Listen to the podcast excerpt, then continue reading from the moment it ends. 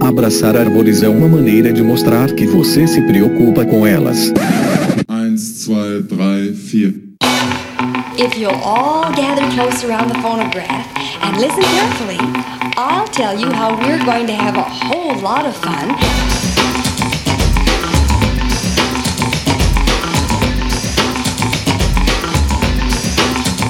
Aqui é Fernando Lima e este é o Desabraçando Árvores, um bate-papo sem firulas sobre ecologia e conservação, a vida, o universo e tudo mais. E eu estou aqui diretamente de Atibaia, São Paulo e hoje venho lhes apresentar ninguém mais, ninguém menos que Andressa Gatti. Ela que tem graduação em Ciências Biológicas, mestrado e doutorado em Biologia Animal pela Universidade Federal do Espírito Santo, a UFES. Possui experiência na área de ecologia, manejo e conservação de fauna e desenvolve diversos projetos de pesquisa e conservação, especialmente com mamíferos de médio e grande porte. Já foi analista de projetos do Instituto de Pesquisas da Mata Atlântica, ou IPEMA, professora de matérias relacionadas ao curso de Ciências Biológicas na Unilinhares Escola Superior São Francisco de Assis e na Universidade Federal do Espírito Santo, a UFES. É consultora ambiental especializada em mastofauna de médio e grande porte terrestre, membro do grupo de especialistas em antas da União Internacional para a Conservação da Natureza, UCN, e é fundadora e coordenadora do Instituto Protapir, um dos mais importantes institutos de pesquisa e conservação do Espírito Santo e, por que não, do país, galera. Sensacional, bati um papo absolutamente maravilhoso com a Andressa. A Andressa é uma pessoa que é só coração e vem despontando aí com as suas iniciativas na conservação da anta e na conservação de outros ungulados aí em parceria com diversas instituições, aí com um trabalho absolutamente sensacional, vale muito a pena conhecer, né? Vou deixar aqui no post os links do Instituto Protapir e vocês vão se maravilhar. Então, fiquem ligados, fiquem ligadas que esse episódio está sensacional. Eu só posso agradecer enormemente a Andressa por ser tão generosa em compartilhar essa jornada absolutamente incrível com a gente. Seguimos!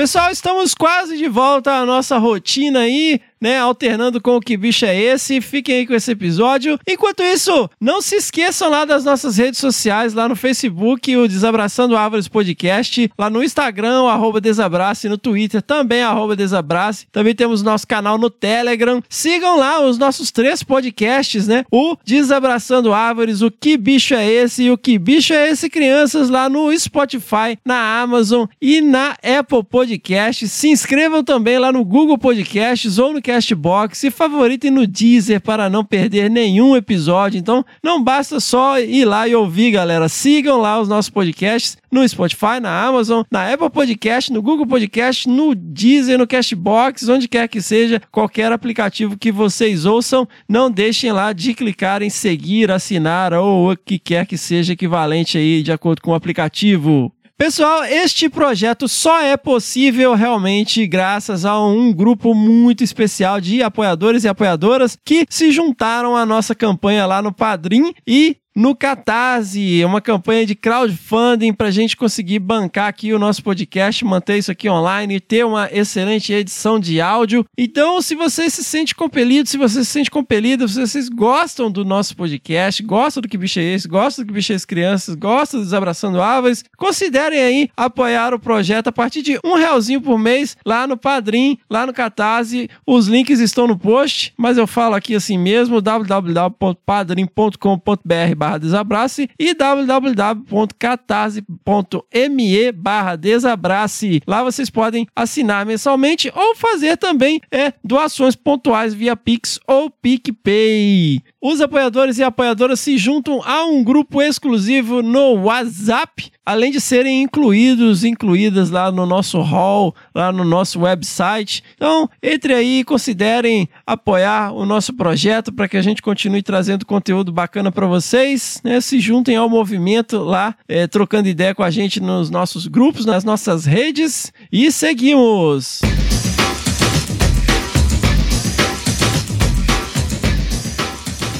Pessoal, como não podia deixar de ser, gostaria de agradecer a nossa querida Caroline Gomes, do arroba Bicho Preguiça Responde. Sigam lá o projeto da Caroline, arroba Bicho Preguiça Responde. Ela tá sempre dando uma força aí pra gente no nosso movimento, lá no grupo, né, nas nossas redes sociais. Muitíssimo obrigado, Caroline. Uma outra forma também de contribuir com o nosso movimento, além de apoiar, obviamente, é comprar produtos na nossa lojinha lá no www.loja.desabrace.com.br. Nós temos camisetas camisetas, canecas, pets bordados, kits de primeiros socorros e livros. Estão chegando novos livros, né? Fiquem ligados, fiquem ligadas. Entrem lá na lojinha, considerem comprar o produto e apoiar o movimento. Galera, a ideia seria que o episódio 70 fosse um episódio de perrengues de campo, um novo episódio de perrengues de campo, mas não, a galera não mandou perrengue, né? Tem pouco perrengue, então fica pro próximo, fica pro episódio 75. Então, não deixem de enviar os seus e-mails com as suas pedradas, com as suas sugestões, com as suas críticas, com os seus comentários sobre episódios anteriores lá no primeirapedra@desabrace.com.br e mandem também os seus perrengues de campo, aquela aventura, aquela desventura bacana que vira um caos para contar, que a gente pode tirar uma lição aí do que não fazer. Então mandem aí seus perrengues, as suas histórias no primeirapedra@desabrace.com.br. Lembrando sempre as palavras de Jesus em João, capítulo 8, versículo 7. Se algum de vocês estiver sem pecado, seja o primeiro a tirar uma pedra. Seguimos.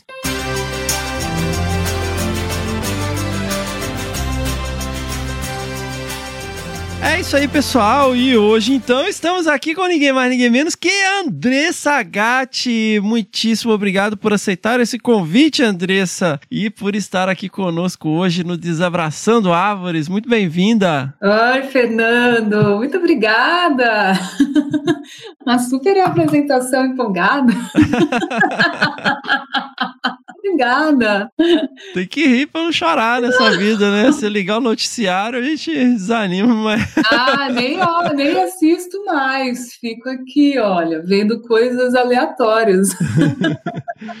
Pô, que legal, Andressa, estar tá aqui falando com você hoje, finalmente. Andressa, você é capixaba? Eu sou capixaba, mas cresci em São Paulo. Olha aí. Com dois aninhos, meu pai foi transferido para São Paulo e daí a gente foi para São Paulo. Saí de lá com 15 anos.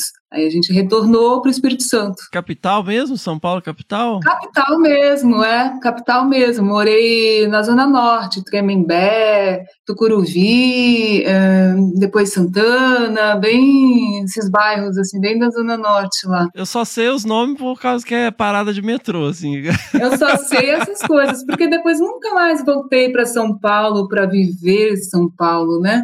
Saí de lá com 15 anos, então ainda era da fase que ônibus escolar levava a gente, meu pai levava a gente para a escola, então não tinha muita vivência. Então, São Paulo para mim é desconhecido, assim. Mas você teve uma vivência mais urbana, então, uma infância mais urbanoide, assim? Tive, é. E cresci nesses condomínios grandes, assim, né? Com dois blocos, três blocos, aquela criançada toda brincando no térreo, né? Que a gente chamava. Então, lazer. Cresci assim, bem urbano. A molecada faz facção, né? Cada bloco tem uma facção. É, ah, eu era muito, eu sofria muito bullying, né?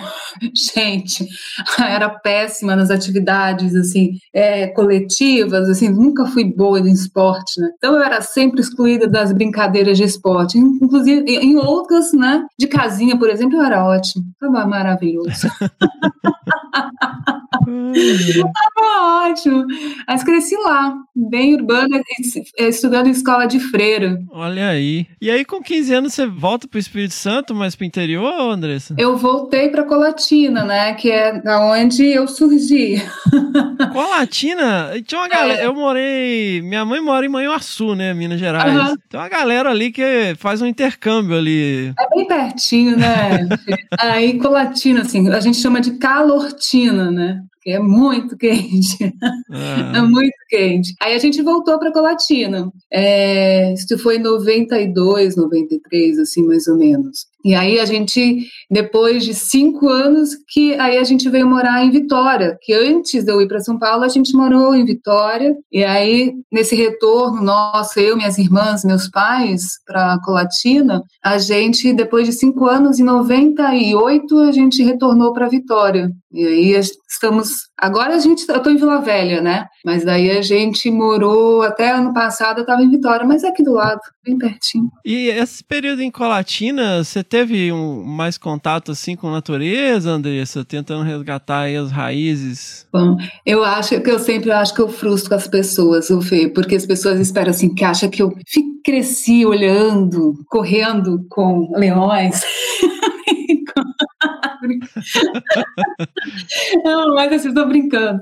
É, quando a gente morava em São Paulo, a gente vinha para casa dos meus avós, que eles moravam na roça, que era no interior, São João Pequeno, no interior de Colatina, assim. Então, era, antigamente a gente tinha três meses de férias, né? Então, a gente saía de São Paulo, eu lembro que vinha de avião, Trans Brasil na época. Então, a gente esperava por isso. Aí chegávamos nós, todas urbanoides de meia calça na roça, de sapato, laço na cabeça, eu e minhas irmãs, todo mundo assim. Né, dava uns dois dias, a gente já estava pisando na bosta de boi, tomando banho aonde o boi fazia cocô e por aí vai. Então, eu tinha esse contato com a natureza quando a gente voltava para casa, vinha para casa dos meus avós. E isso foi assim, eu tinha, eu, meu avô, eu tenho uma grande admiração por ele, né? E vovô tem várias histórias aqui de Soretama, do norte, a gente eu posso contar um pouco mais, assim, do sul da Bahia. Então, eu era a primeira neta, eu sou a segunda neta, né, dele. E aí, quando eu vinha para cá, eu era a única a levantar às 5 horas da manhã, porque ia cuidar dos bichos, ia para a roça do café. Aí tinha a tal da vagem, né, que é a, a matinha com água, assim, que ele tinha na propriedade, que hoje é cuidada pelos meus tios mas meu avô ainda está vivo, está um pouco é, acamado, né, mas está vivo. E aí esse contato, aí em Colatina, morando lá, a gente ia sempre também para a roça. Mas a, a, a, memória afetiva que eu tenho é nessa infância né, e adolescência que a gente voltava para o Espírito Santo e hum. tinha esse contato. Seu avô caçava, não? Caçava bicho de pena, ele fala, Sim, né? Sim, é... ele piava? Ele piava, tanto é que quando a gente ia para a roça, os pios dele, eu tinha até que perguntar para minha tia onde que estão os pios dele. Vários pios, assim. Mas na roça mesmo, na área dele, ele não caçava mais. Ele caçou muitos anos atrás, né, na região de Soretama, que hoje eu trabalho. Então ele conta a história do contato que ele teve com a anta lá, assim, ele caçou muito macuco na época, né? Uhum. Mutum, eu acho também, mas principalmente Já, na é. é. Então, aí no Espírito Santo tem uma família, chama Família Coelho, que hum. fabrica pios. É muito famoso. Tenho certeza que seu, seu avô tinha os pios coelho. Eu tenho uma caixa com um monte aqui. É, eu vou até procurar é saber disso. Hoje, eu acho que tá tendo um encontro de pios aqui em Vila Velha, na pracinha, que é organizada pela Guirá Criativa, que é uma casa colaborativa Olha, de artistas. Maravilha. Será que é do Maurílio Coelho? Deixa eu ver aqui.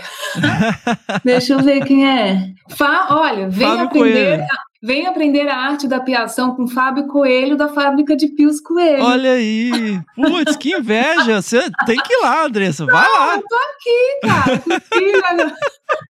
Eu tenho uma caixa que são caríssimos hoje, né? Oh, eu não conheço, não conheço ele pessoalmente. É a segunda vez que ele dá essa, essa vivência aqui na prainha, que é um lugar lindo aqui em Vila Velha. O. Fábio, ele é, acho que ele é neto do Maurílio Coelho, é um, uma família de italianos, né? E eles são artesanais, mas são obras de arte, assim, né? E são... meu avô tinha alguns, por isso que eu conheço. É, é muito comum nessa região aí o pessoal é, esses descendentes de italiano gostam de matar passarinho, né? Então. É, eu sou descendente italiano, né? Quer dizer, por parte do meu pai. Então, ó, a fábrica é a única da América Latina e ele tá, ele tá lá autografando o livro, a fábrica de Pios hoje também. Oh, oh, oh pega vou... um pra mim lá, eu te reembolso. Não, já vou falar com a Mônica, que é dessa casa colaborativa. A Mônica, nossa parceirona, queridas meninas todas de lá. Uhum. Aí eu vou pedir um livro, vou comprar um livro pra você. Legal.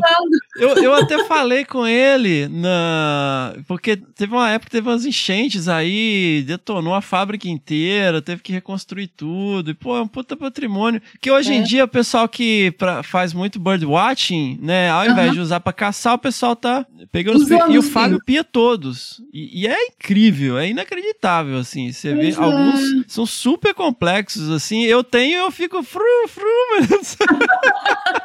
Eu sempre, eu, meu avô deixava eu pegar, mas eu sou zero esquerda com isso. Tanto é que o Paulinho trouxe da Colômbia, o Paulinho Mangini, um, tipo um, um pio, assim, que eles, os índios fazem lá para chamar a anta. Ah. ah, cara, eu não consigo fazer aquilo nem a pau. Eu falo, não, todo mundo chamando anta, menos eu. Eu não consigo. Ai, sensacional. Mas, então, ele é de Cachoeiro do Itapemirim. Cachoeiro, né? Ah, tá certo. Outro lugar quente pra caramba aqui no Espírito Santo. Sensacional. A conversa vai longe, né? ah, meu Deus. Se, se abestar, a gente fica aqui até de tarde batendo hum. papo. Legal. Então, Andressa, você, então, você piava lá e tal, mas você acompanhava ele para os matos é, de vez em quando, e esse era o seu contato. Esse era o meu contato. Vamos voltar, né, para a história aqui.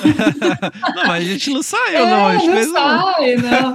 Mas meu avô, é, eu lembro dele piando, ele mostrando para mim, ele tinha sempre teve muito ciúme dos pios dele. Eu nunca, eu não lembro assim, Fernando, se eu, se eu acompanhei na matinha lá da roça, eu era muito pequena, né? Piando, assim, eu lembro dele me mostrando a caixa, dele mostrando cada pio. Olha, veio para mim muito, eu vou ficar emocionada aqui.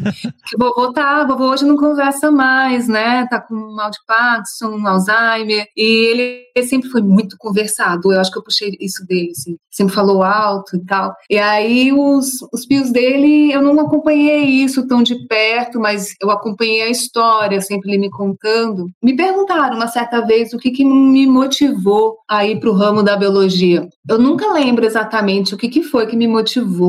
Assim, a única coisa que eu tenho consciência é a admiração que eu tenho pelo meu avô e por esse contato com ele na roça, que eu sempre gostei, e pelas histórias dele. Então, eu acho que inconscientemente foi isso que que me, sei lá, nasci com isso, eu acho. Foi uma coisa, não sei te dizer.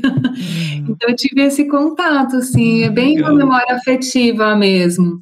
Gosto muito de. Os anos 90 foi um período muito bacana, assim, para estar na cidade, um período musical bacana. Você, lá em Vitória, como é que foi essa transição, assim, que você resolveu fazer biologia? Na verdade, quando eu estava em Colatina ainda, né, fazendo cursinho, eu fiz o cursinho e fui fazer faculdade de biologia em 97, em Valadares. Olha aí, Valadólares. Valadólares. Metade da população nos Estados Unidos naquela época, né?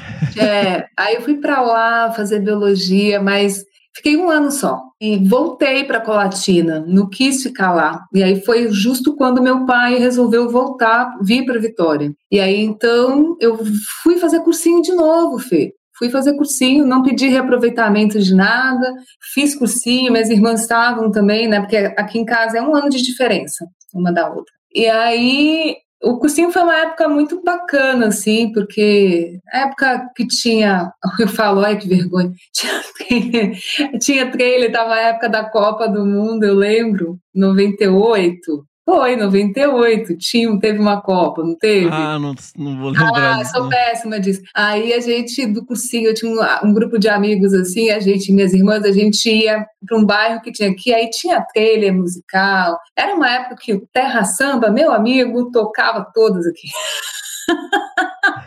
Inclusive, eu assisti um show do Terra Samba olha aí. Eu, eu nem gosto de axé. Mas enfim, mas daí foi, aí eu decidi, eu sempre tive para mim que eu ia fazer biologia, mas não sei de onde isso, tipo, ah, porque eu amo, né? Eu vou abraçar árvores. Ah, não, não, abraçar árvore não. Não, é isso que eu tô falando, não. Então, justamente, não tinha nada disso, sabe, Fê? Tinha nada disso. E aí eu decidi fazer biologia novamente, é, fiz o, o cursinho, fui para Valadares, voltei. Quando eu estava em Valadares, eu voltei para o Espírito Santo para fazer um curso de biologia marinha. Foi pela universidade. E aí, nesse curso, foi na estação Marinha Augusto Ruski, o professor era o João Luiz Gasparini. Não sei se você já ouviu falar dele. Não, não conheci. Ele é herpetólogo, ele é um naturalista. Aí ele deu a aula, eu tenho uma foto. De repente, quando eu fiz o cursinho aqui em Vitória e passei na UFES, quem que estava na minha turma estudando comigo? João Luiz Gasparini. Ué? Bicho. o João fazia biologia em São Mateus, aí parou, e quando ele voltou em 99, ele voltou nessas turmas que ingressaram. E aí eu, hoje é meu amigo de meu irmão também, e a gente olha aquela foto que eu não fazia ideia do que era, só lembro de estar muito encantada numa aula sobre peixes. Eu sempre tive esse encantamento, assim, eu sempre gostei muito de estudar. E aí, vendo o Gaspa, eu tenho essa foto muito, eu ainda de bochecha, bem jovenzinha, sabe? bem jovenzinha, assim, eu tinha 19 anos na época. Eu fiquei tão encantada com a aula dele, de repente ele estava na minha turma fazendo biologia junto com a gente, assim. Eu, eu, eu, tenho uns encantamentos que eles são reais ao longo de toda a graduação, assim, como eu gostava de estudar, de ler os livros, assim, era uma coisa muito... E aí eu ingressei na biologia e fiz isso, assim, Entrei e já tive uma grata surpresa. E aí você começou a fazer estágio? Como é que foi essa transição? Você tentou várias coisas, Andressa, diferentes, assim? Eu vou te dizer que eu trabalhei com vespa parasitoide no primeiro ano da faculdade. Olha aí, é super interessante, na verdade, né? É, um mundo fantástico, os bichos são lindos. Os bichos são.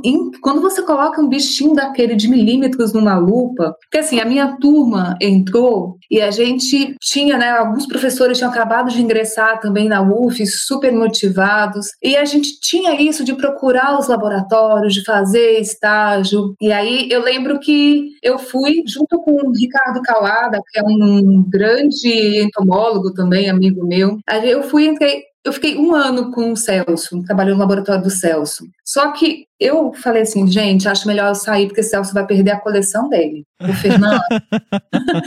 eu não tenho jeito para bichinho pequeno. Então o bicho fazia assim, ó, daquele triângulozinho que você coloca assim para poder olhar. Eu falei, e o chão era chapiscado. Quantas vezes eu estava no chão com a luminária, assim, procurando?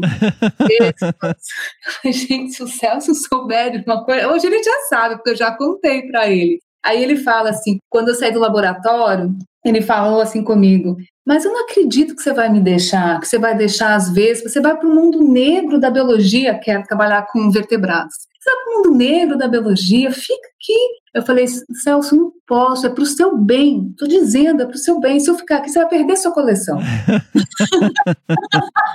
e aí eu fiquei, fiz um ano e depois eu ingressei no laboratório de zoologia de vertebrados, porque foi quando o Sérgio Lucena Mendes, Sim. que foi meu orientador na graduação, no mestrado, foi diretor do IP, enfim, o Sérgio está até hoje na minha vida profissional, né? É um amigo meu. E aí quando o Sérgio entrou, eu falei assim, bom, ah, não sei, eu tenho, eu tinha uma coisa de trabalhar com os mamíferos, não com, não com macaco, não com primata, mas eu queria trabalhar com carnívoros. Na verdade, Fernando, eu não tinha isso tão claro assim, mas eu, eu sabia que eu queria desvendar um mundo que até então para mim era desconhecido assim. E aí eu ingressei, sabe como que eu ingressei no laboratório dele? Eram várias, várias pessoas, vários alunos assim querendo fazer é, estágio com ele, e aí ele pediu para a gente fazer uma resenha de um artigo que era sobre cachorro do mato, né? Eu acho que era sobre dieta de cachorro do mato. E aí eu fui, fiz uma resenha em papel ao maço, porque eu não tinha computador, eu fui ter computador quando eu estava me formando na graduação.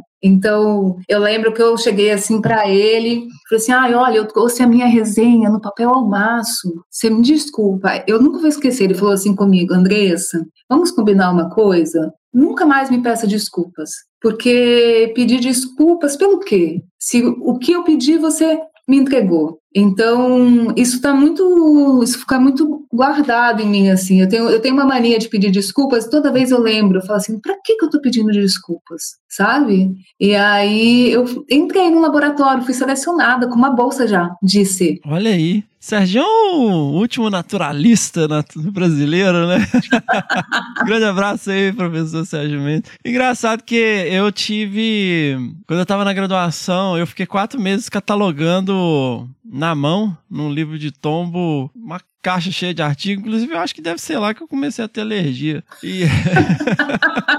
quatro meses. E aí eu pegava umas coisas para ler e tinha um, uma publicação do Sérgio Mendes, eu acho que foi, não sei se foi do mestrado dele, que era um grid de 50 por 50 metros, que ele via comportamento de bugio. Eu falei, nossa, que legal, vou abrir um monte de trilha também, fazer um, um grid. e mais tarde eu tinha impresso, gastado todo o dinheirinho que eu tinha para imprimir Xerocar, na verdade, na época, o doutorado dele, que era de vocalização de Calitrix, né? Uhum. Eu falei nisso hoje cedo, você acredita? Ah, Aqui do lado de casa tem é, muita vocalização de Sagui da, da Cara Branca, né? Do Geoffroy. Aí eu falei, ó, oh, tá ouvindo? falei pro meu namorado, você tá ouvindo? Aí ele, não. Eu falei, como que você não tá ouvindo? Tá aqui do lado. Ele, ah, impossível, você já tá ouvindo. Eu falei, tô. Aí ele, tem estudo sobre, a, sobre vocalização dos Calitrix? Eu falei, meu filho, o Sérgio Lucena fez um estudo sobre isso. Ele fazia sonograma quando nem existia sonograma, meu.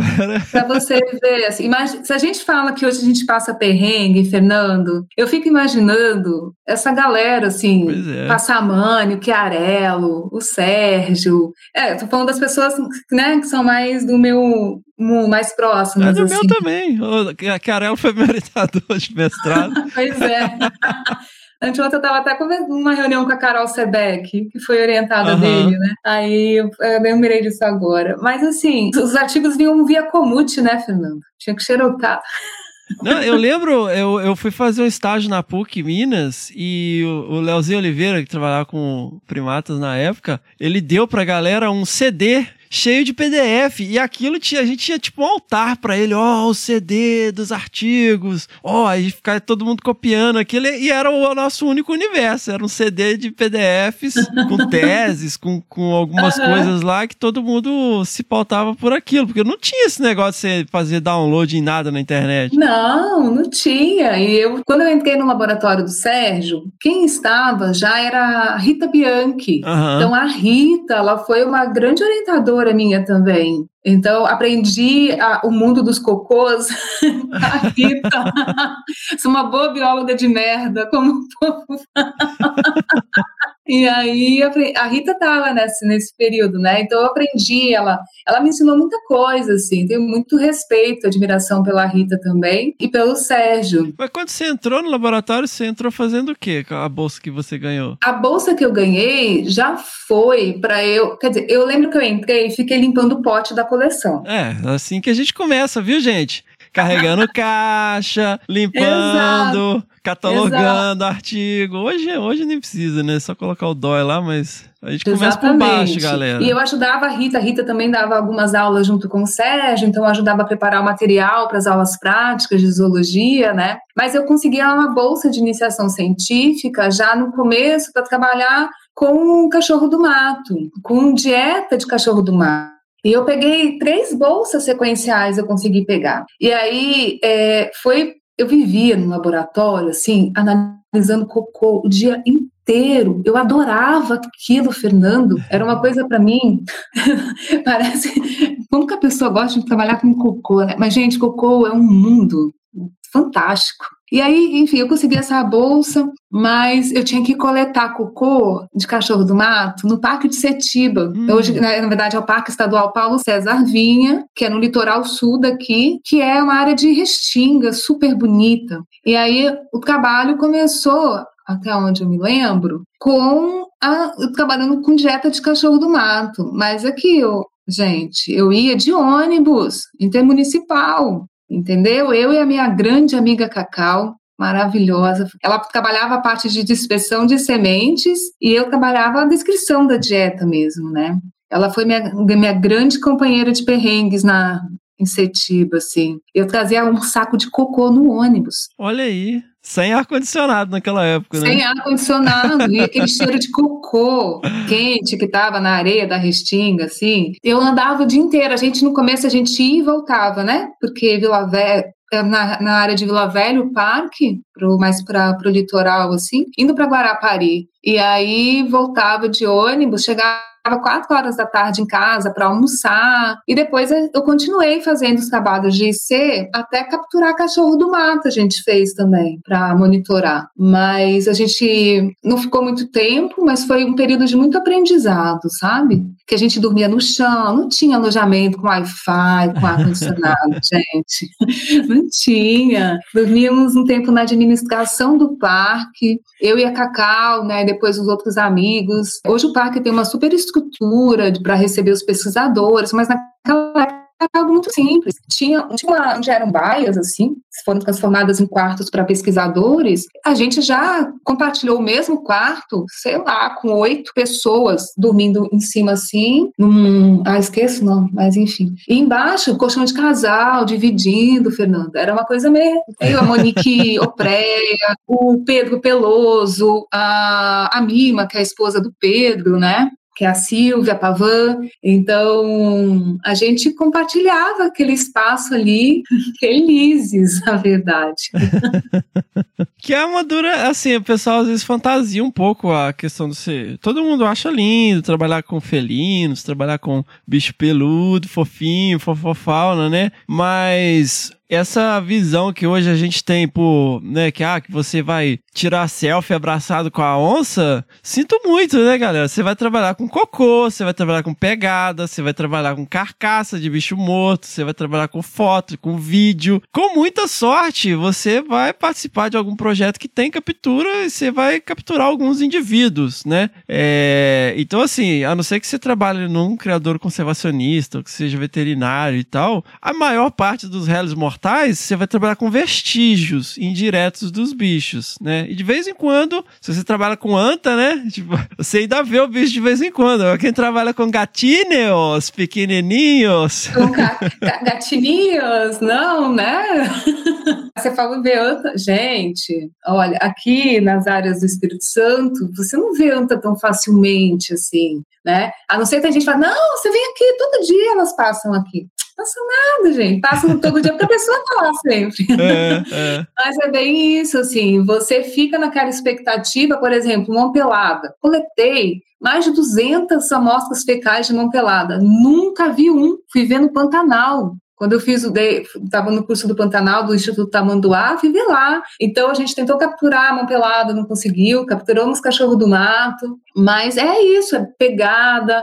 Imagina você trabalhar na época que a gente trabalhava com parcelas de areia para pegar, né? Aquela coisa assim, não, o bicho vai passar aqui, ó, gente, vai passar aqui. Ele vai passar em todo, tudo que existe em volta, menos ali. Menos ali, ele não vai passar ali, ele não vai passar ali, é engano seu, eles estão te enganando, entendeu? E aí eu ainda tinha que fazer o quê? Era área de restinga, eu ia molhar a parcela bem cedinho, ia molhar a parcela bem de tardezinha, com aqueles borrifadores assim, nas costas, e fazer aquilo. A Rita, a gente fez isso no carnaval, a Rita me ajudou, uhum. é, a Cacau. Então, assim, não é um mundo cheio de fantasias. É. Tudo bem que as fantasias a gente cria aqui, que é isso que move a gente.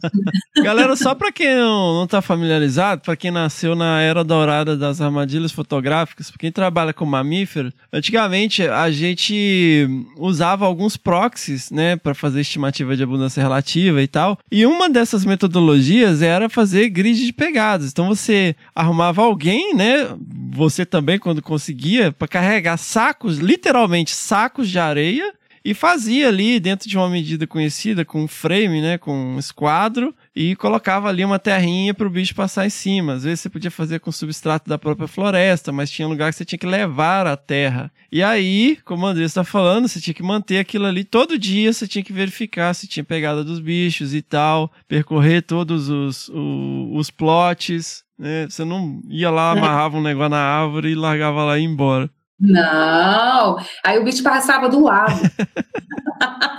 aí você tem vontade de botar uma seta aqui, aqui, olha, passa aqui, vem aqui. Mas isso é muito interessante, porque isso dá uma percepção da gente da paisagem, a gente aprende a olhar, que eu acho que é isso que falta, assim, a gente está tão automatizado hoje, né? Você entra, bota a câmera, você sai, eu não estou falando todo mundo mundo não. É tão automatizado assim, você tem pouco tempo, você não tem muito recurso, você tem que ir fazer o seu desenho, mostrar, colocar e sair. E nessa época eu aprendi muito. Sim, eu, eu costumo falar aqui, Andressa, que a gente cria um Jungle Eye. Você cria uma imagem de busca, você aprende a, a, a perceber padrões, assim, você. É, às vezes você, pô, você acha o bicho assim, como que você viu? Não sei. Meu, o seu cérebro simplesmente começa a, a a buscar padrões, né? E você aprende isso como? Passando tempo no mato. A gente fazia muito transecto, né? Transecção linear, ficar uhum. andando devagarzinho no mato e tal. Eu gravei recentemente com o Fábio Mazin, que uhum. trabalha com os gatos lá no, no sul, e assim, ele levou esse jogo para um outro nível, né? Porque ele combinou a tecnologia com esse feeling de procurar entender o ambiente, interpretar o ambiente, né? E aí, sim, ele usa a tecnologia a favor dele. Então, isso é muito legal, né? É muito. Essas avaliações ecológicas rápidas, né, que têm sido usadas, especialmente para elaboração de planos de manejo, por exemplo, é isso que a gente tem. Você tem que fazer uma percepção da paisagem, entender o grau de conservação com poucas horas em cada ponto. Então você tem que ter um olhar muito apurado, Fernando. Você tem que ter uma sensibilidade, você tem que sentir ali, você tem que ter esse feeling mesmo. Isso você só aprende indo para o mato. Exato, é um instinto de caçador. Ó, meu avô aqui, ó, a genética. Ô, Andressa, e aí você ficou nesse perrengue aí de cocô de cachorrinho? Foi. Mas eu também, foi a primeira uma vez também nesse que eu tive a oportunidade de conhecer a Reserva Natural Vale, aquela área de Soretama, com a Rita, porque a Rita trabalhou nessas áreas, né? Então eu lavei muito cocô de onça pintada também. Olha aí. O cheiro nunca sai da, da Nossa, gente. É. Fica um cocôzão, né? Cheio de, é, de osso super. e pelo e se tiver é, fresco, aí... ainda tem cheiro de carniça ainda. Então, mas era é esse cheiro que eu sim, que eu lembro até hoje.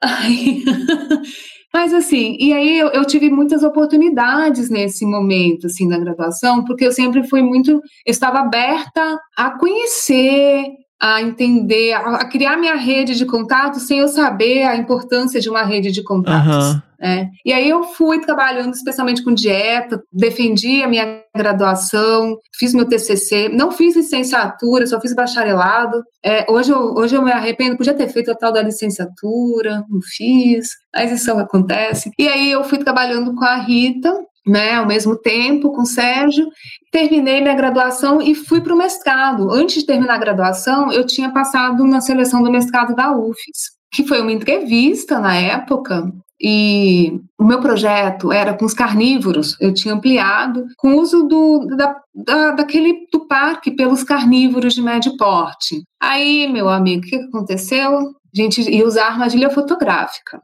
era muito caro, né? Então tinha aquelas cam tracker, ah, né? Ah, que saudade daquilo. Aquilo era uma Toyota Bandeirante, aquilo que era uma câmera até aquilo boa. era câmera. Aquilo era maravilhoso. Toda Jogava na parede e amarrava na árvore, ela estava funcionando como se nada acontecesse. Nossa, e era com filme, né? Então, filme, é, aquela filme. flash branco, aquela foto chapada, bonita. Aquela coisa que tem metade do filme queimado e a outra metade não. Ah, não, mas é. Eu gostava, eu gostava mesmo. Também.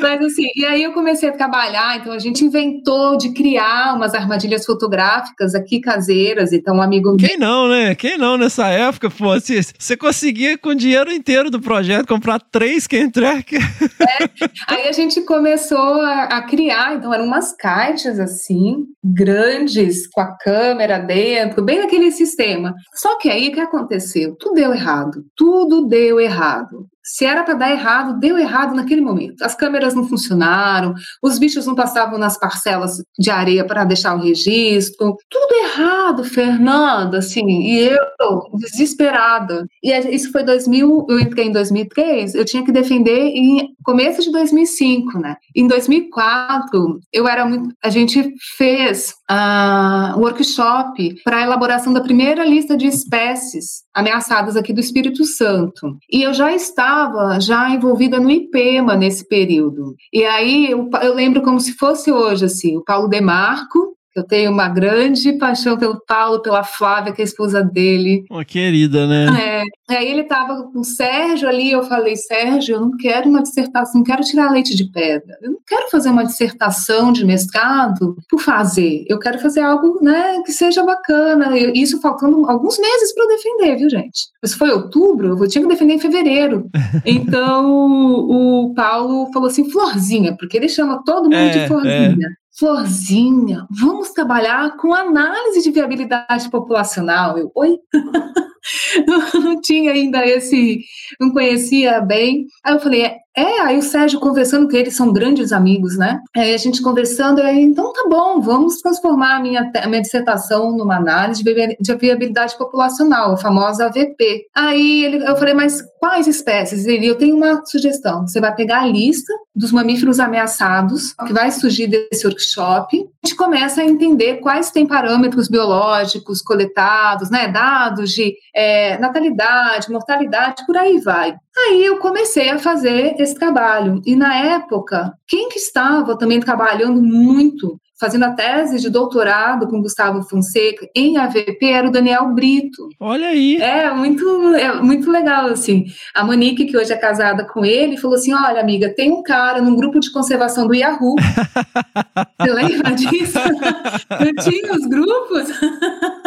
no grupo de e-mail do Yahoo, aí tinha, ela falou assim: "Tem um cara que trabalha com AVP eu falei, então vou mandar um, um e-mail para ele. Eu mandei um e-mail para ele, ele estava terminando a tese, mas o Daniel é brilhante, né? Ele já estava com artigos sendo publicados, estava na, na, fase final. Aí ele falou assim: Andressa, você pode vir aqui para minha casa no Rio de Janeiro. Eu fiquei, olha isso, que pessoa de coração enorme, né, Fernando? E aí eu fui, fiquei uma semana lá. O Vortex ainda era em DOS, e fiz... Vortex, gente, é, DOS, gente, era um negócio que tinha antes do Windows, tá? Exato. pra abrir uma pasta, era, você tinha que digitar o endereço. Agora eu acho que o pessoal até entende, né? Que o pessoal tá fazendo muita programação, usando muito R, essas uhum. paradas na, na graduação. Mas antigamente a gente usava, usava programação para abrir disquete. É, eu usei disquete a graduação inteira. Meus, meus relatórios do IC, todos em disquetes. Aí não dava pau no disquete, e era aquela coisa maravilhosa. Aí eu fui para casa do Daniel. Daniel é, gentilmente é, me ajudou em todas as análises. Só que nesse processo de busca, Fernando, pelos dados, a única espécie que tinha dados coletados por mais tempo era a anta, pela Patrícia Médici. Uhum. Então, naquele momento, é, eu entrei em contato com ela, ela cedeu os, os parâmetros que eram, né, que estavam sendo usados até recentemente, porque ela vai lançar um novo conjunto de dados também. E aí foi que a anta surgiu na minha vida. Olha aí. Foi numa seleção de, de espécies ameaçadas aqui do Espírito Santo. Para quem não sabe, a anta foi extinta em vários locais aqui no Espírito Santo por conta da caça, uhum. por conta da, do desmatamento. E aí eu me apaixonei pelas antas nesse específico momento, assim, uma paixão científica, sabe, assim, eu falei, que bicho fantástico, né? Como a gente vai conseguir coletar tantas informações é, seguindo esse grande mamífero. Mas aí é, eu já trabalhava no IPEMA nesse período, eu defendi minha dissertação no prazo final, no último dia à tarde. É nós. Tamo aí. É nóis.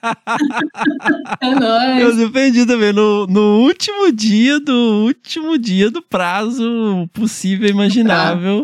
Exato. Aí eu liguei um dia antes para a secretaria e falei: tá tudo certo para a sala para defesa? Tá tudo certo. No dia eu lembro que a do Carmo, que é uma grande professora linda, a maravilhosa que dá UFS, você Andressa, eu vou dar alguém, a menina da secretaria falou assim, eu vou vai ter aula nessa sala que você vai defender. Eu falei, oi moça, tudo bom com você? eu te liguei ontem.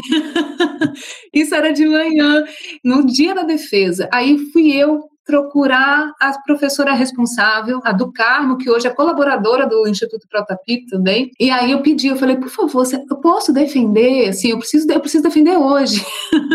Não pode passar. E ela foi para outra sala, cedeu a sala que era estava marcada. Eu lembro que a sala estava lotada, Fernando, lotada a, eu, a afinada Netinha Som, que era aqui do IPEMA, ela estava lá. Eu, eu fico muito emocionada porque foi um ano muito difícil para mim, é, familiar, né, muitos problemas familiares. Eu trabalhava no IPEMA, Porque daí minha bolsa acabou, né, gente? Para quem não sabe, uma vez que seu prazo expira, a bolsa vai junto. Tchau, né? Eu precisava trabalhar, então eu fui contratada pelo IPEMA como analista naquela época. O IPEMA é Instituto de Pesquisas da Mata Atlântica, uma ONG com mais de 20 anos de atuação aqui na Mata Atlântica, fez grandes projetos. E aí eu fui trabalhar no IPEMA e fui é, trainee da Fundação Boticário na época do programa Trainee. Olha aí. Então eu fazia dissertação, trabalhava no IPEMA e a cada dois meses eu viajava para Curitiba para o programa Trainee. Mas foi uma experiência. Quem passou pelo programa Trainee eu acho que trouxe muitas experiências boas para trabalhar na gestão, é, para conservação. Eu gostei muito, mas foi muito puxado, Fernando. Uhum. Foi doloroso esse ano, assim, para mim. Mas deu tudo certo. Ele foi analisando, fazendo meta-análise, né? Fazendo análise de viabilidade populacional com dados já coletados e tal. Então você nem chegou a usar os seus dados que você tinha para campo. Não, os dados de campo, que eram os dados. Nem patenteou uma nova marca de armadilha fotográfica. Não, eu apaguei da memória tudo aquilo. E aí, em outubro de 2004, eu comecei outra, era outra história. E aí foi assim. Então, foi nesse momento que. Então, eu passei por vários momentos desse ao longo da minha vida, assim, de que eu precisei mudar e precisei me adaptar rapidamente. É doloroso, mas quando passa, você tem muito saldo positivo, eu acho. Né? Você aprende muita coisa. Aprende muito. Uhum. O que não fazer, especialmente. é um aprendizado sensacional. O problema é que não aprende e continua fazendo, né? É, pois é. aí você defende, Andressa, aí, aí que, que, que você continuou trabalhando no IPEMA? Como é que foi? Eu continuei trabalhando no IPEMA. Foi aí que eu conheci a Mônica, a Ivana, o, o Luiz Paulo Pinto, esse pessoal todo que estava na, né, e está até hoje trabalhando, né, nessas grandes grandes ações para conservação aqui no Brasil e continuei trabalhando no IPEMA até que eu decidi que eu precisava dar uma nova virada, assim. Sabe quando você sente assim, nossa, não tá, eu, eu, tô, eu preciso de algo mais, uhum. sabe? E aí eu resolvi, naquele momento apareceu uma oportunidade para eu dar aula numa faculdade particular então, eu saí, né, tipo, saí da carteira assinada do IPEMA, mas não perdi o vínculo, e aí eu fui trabalhar numa faculdade particular, fui dar aula, porque eu amo dar aula. Hoje eu não sou professora de universidade, mas eu acho que o contato com as pessoas é algo que me cativa muito, que me motiva muito. Essa nossa conversa hoje, para mim, não, né, é super gostosa. que bom! Gosto, sim, né? E aí eu fui dar aula, Fernando fui ingressar na, naquela aquela quantidade de carga horária enlouquecida de faculdades particulares, mas o mais bacana era a oportunidade de eu participar da formação de jovens. Então, isso para mim era algo o que um novo encantamento também. Era algo que me encantava. Então, eu preparava as aulas com muita paixão. Então, dei aula de quem é professor de particular, sabe? Sabe? Você começa dando aula de zoologia dos vertebrados, que era a minha área, eu fui parar em herpetologia. Uhum. né? Então você tem que ir se adaptando, mas obviamente com certo, com bom senso, com criticidade. E aí eu da, dessa faculdade em Linhares, eu comecei a dar aula numa faculdade em Santa Teresa, onde tem o Museu de Biologia Melo Leitão, hoje, né, é, cedia o Instituto Nacional da Mata Atlântica, então, um local maravilhoso. Comecei a dar aula eh, nessa faculdade, depois eu fui dar aula como é, substituta na UFES, depois dei aula em outra. Eu dava aula em quatro faculdades ao mesmo tempo em cidades diferentes. Nossa! Essa alergia que a gente tem se transformava em faringites, todas as ites que você imagina porque para mim não bastava estar na sala de aula. Então, eu precisava vivenciar a experiência de lecionar e de orientar de uma forma completa, assim. Para mim, se não fosse desse jeito, eu nem saio, nem vou. Né? Se não for para a gente sair com a. vai para o campo com rinite acabado e volta, a gente nem vai. então, eu comecei a dar aula. E aí, é, defendi o mestrado e tinha para mim assim: não, um dia eu vou conseguir implementar um projeto de conservação das antas aqui no Espírito Santo. Mas por questões pessoais, eu não pude sair do mestrado e ir direto para o doutorado. Fui trabalhar e também era algo que eu acho muito importante também Sim. você vivenciar. É. O Yuri, uma vez, o Yuri Leite, Sim. a pessoa que ele falou assim, Andressa, você é uma das, uma das poucas pessoas assim que eu tenho contato que consegue andar bem numa organização da sociedade civil, que tá na sala de aula, tá no campo, tá, porque eu gosto. É algo que é, eu, isso vai acontecendo naturalmente. Eu tinha isso na minha cabeça, então o que, que eu fazia? Olha, para poder, eu não podia ainda, né, implementar, fazer com que o projeto acontecesse, mas as minhas aulas de campo eram todas dadas em Soretama. Uhum. Então eu fazia questão de estar lá. E nesse momento, assim, nesse período, eu conseguia ir a Soretama coletar fezes de anta numa fazenda. Eu, eu conseguia me aproximar sem estar efetivamente com algo né, com recurso, eu ia com meu recurso. E tem uma coisa, Fernando, muito interessante, nessa fase, assim, né, transitória, eu falo mesmo, como que os gestores das áreas protegidas aqui no Espírito Santo, sempre foram, eu acho que os responsáveis me ajudaram muito, me ajudam até hoje. Eu tenho uma gratidão, porque eles nunca, inconscientemente, eles me ajudaram a captar o recurso, sabe? Assim, nunca, nunca deixaram, nunca, não, Andressa, você não pode acessar a área. Não, eu ia, olhava, dava as aulas de campo, voltava, sempre mantive o vínculo. Para quem não está familiarizado, pessoal, esse bloco de Linhares Soretama são um dos remanescentes mais importantes de Mata Atlântica nesse bloco norte né, da Mata Atlântica acima ali do Rio Doce, que o Espírito Santo ele tem essa uma história bem atípica assim, porque tinha um grupo é, étnico do tronco tupi que eram os botocudos, né? Então eles eles não deixavam ninguém chegar muito ali na não. região e ficou essa área, né, durante muitos anos eram considerados vales proibidos, né? Então esses grandes remanescentes permaneceram e, e até hoje são grandes blocos extremamente importantes da Mata Atlântica no Brasil. É, a região norte, né, que é essa de Soretama, ela começou a ser devastada da década de 50, 60, quando quando, quando construíram a BR-101, a rodovia, né, já em área protegida, porque a, rebuild, a reserva biológica de Soretama é da década de 40, quando começou a haver a junção de áreas protegidas já, que eram reservas, né, de refúgio, reservas florestais. É uma área é, a gente, Soretama é a terra dos animais da mata, né, gente? Então é é perfeito, assim. E é justamente isso que o Fernando falou. É uma área encantadora. Tem espécies amazônicas que antes só eram encontradas na Amazônia.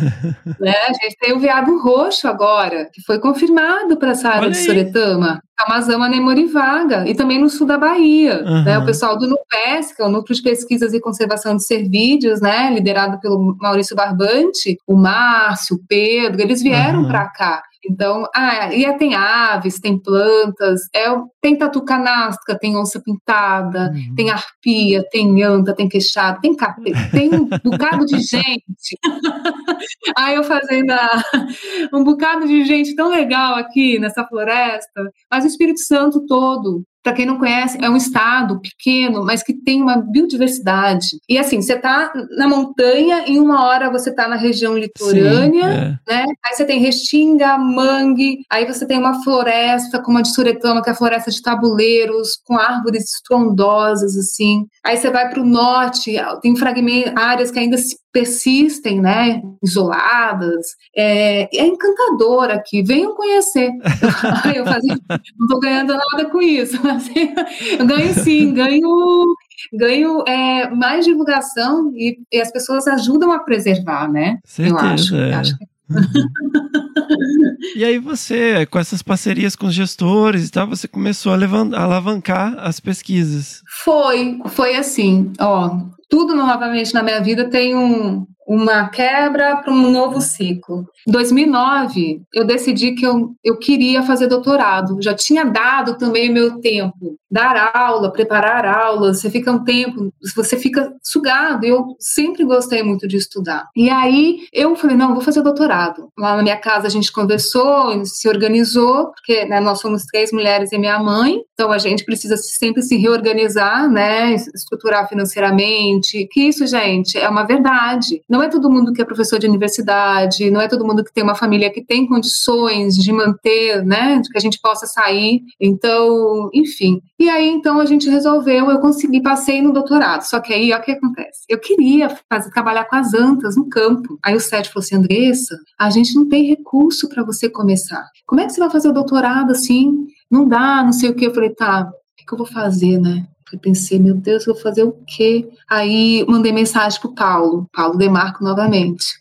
Paulo, eu quero trabalhar com as antas, eu quero trabalhar com um grupo. Ele, Florzinha, vamos trabalhar com modelagem de nicho climático. Eu, oi, tudo bom? aí o Paulo me aceitou, eu passei, aí eu optei, falei, não, tudo bem, vou de novo para a parte teórica. Dá nada não, uma hora eu consigo realizar meu projeto de vida. Aí fui para o doutorado com o Paulo. Depois eu continuei com vínculo aqui com o Sérgio, né? Tanto é que uma parte do doutorado eu fiquei aqui no laboratório é, do Sérgio. E aí eu passei no doutorado. Sabe o que acontece, Fernando? Nesse mesmo período, um, o Zé Maria, que era gestor da Review do Córrego do Viado, que é uma área, hum. Pinheiros, me mandou um e-mail lotado de foto de cocô de anta, pegada de anta. Andressa, venha trabalhar com as antas aqui na reserva. Eu falei assim, Zé, não tem dinheiro, passei no doutorado agora. Ele, eu te ajudo a captar o recurso. Olha, foi, eu, gratidão, Zé, obrigado, eu, eu tenho que mandar esse link para o Zé, Zé, muito obrigado. Mas assim, nesse período, o que, que eu fiz, Fernando? Apesar de não ter um projeto, eu me aproximei do grupo de especialistas em antas, eu, né, eu fui me envolvendo, assim. E aí, é, o Zé falou assim, vem, então, a gente foi a uma empresa, né, na, aqui de celulose, que ele tinha, tem, tinha condicionantes também ambientais envolvidas, e a gente foi. E aí, dentro dessa empresa também, tinha a Ana Paula do Carmo, apaixonada por antas, tinha conhecido a anta centro-americana, né, tinha, na Costa Rica, tinha tido encontro com a anta, ela tinha uma grande admiração pela espécie, então tudo ornou como eu falo, assim. E aí, nesse momento, eu pensei, faço o quê, Brasil? Vou começar um doutorado, pedir demissão das faculdades que eu dava aula, vou começar um doutorado. Como é que eu vou implementar um projeto né, desse porte, fazendo doutorado, tendo que ir para Goiânia? Mas você sabe,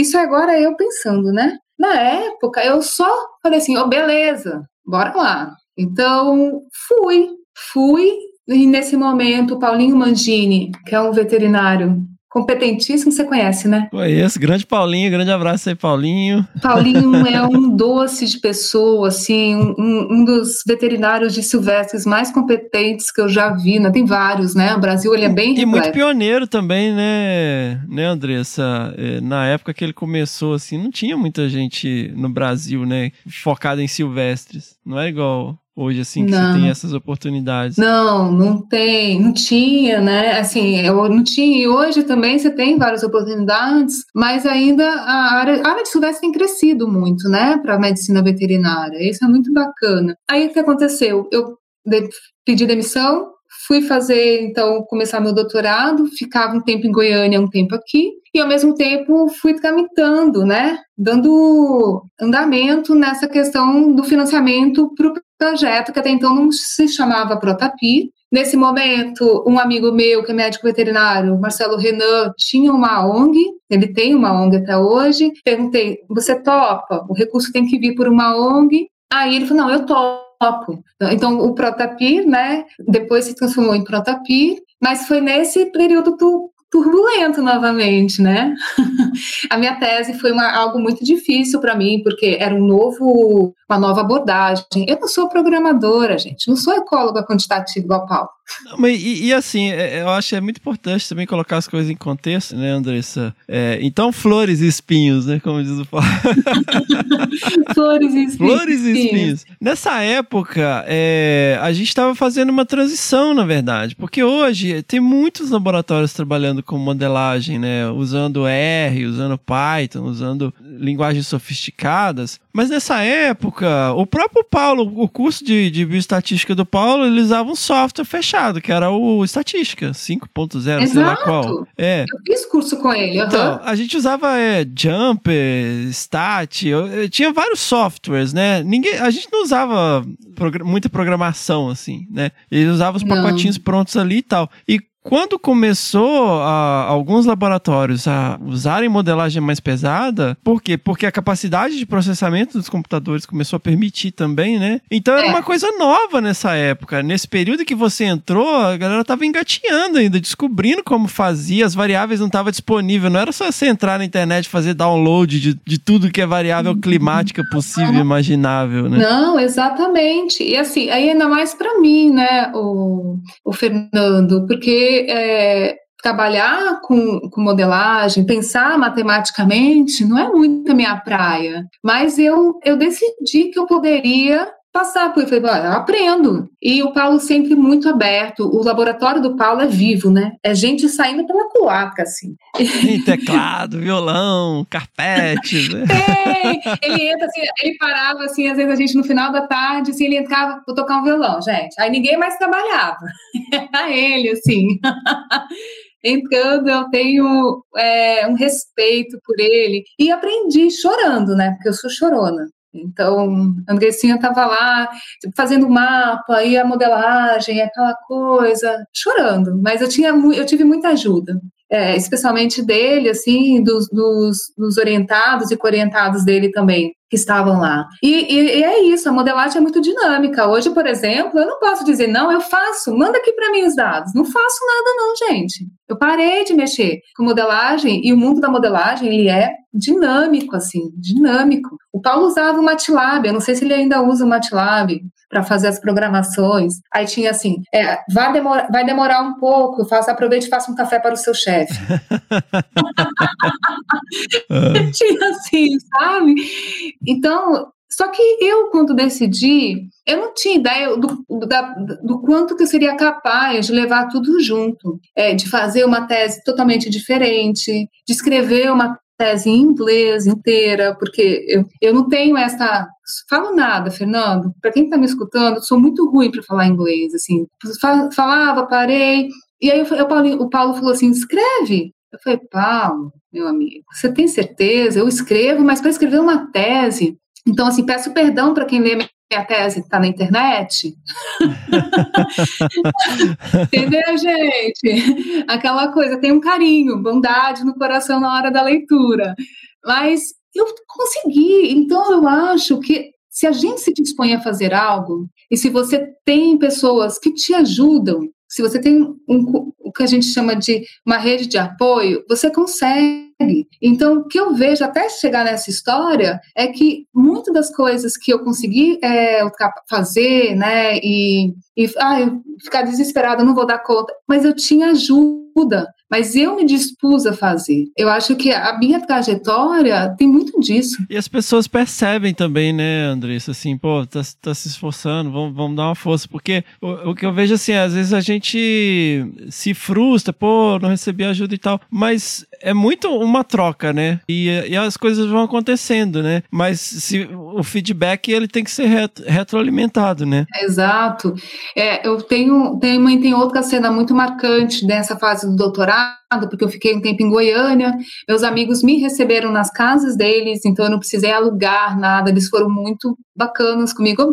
Eu dormia na sala de um, no quarto de outro, compartilhava cama com um, cama com outro, né? Também não tinha muita estrutura financeira para ficar me mantendo fora, assim, nesse momento. Eu não tenho vergonha nenhuma de falar isso, sabe, Fernando? Porque, uai, mas não é? Essa é a história mesmo, né?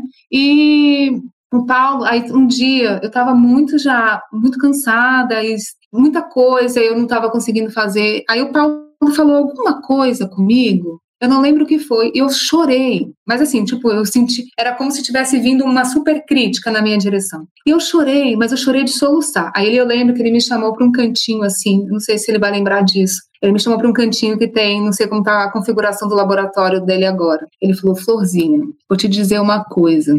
A sua tese não define a sua carreira profissional. Você já definiu a sua carreira. Você já tem isso definido. A, sua, a tese é uma etapa. Ninguém vai medir a sua capacidade profissional, talentosa, nada, né? Somente pela sua tese. Você já definiu a sua carreira, então tranquilize seu coração. Você tem um projeto que você coordena maravilhoso, que naquele momento, né? Eu tinha a equipe aqui executando. Então, fique com o coração tranquilo. Depois disso, Fernando, eu aceitei melhor os meus dias e, e aquilo que eu, eu tinha ainda para finalizar e só fui. A Natália Mundim, você conhece ela, sim, querida. Sim. Lá, eu estava é, associada lá no IOP, né?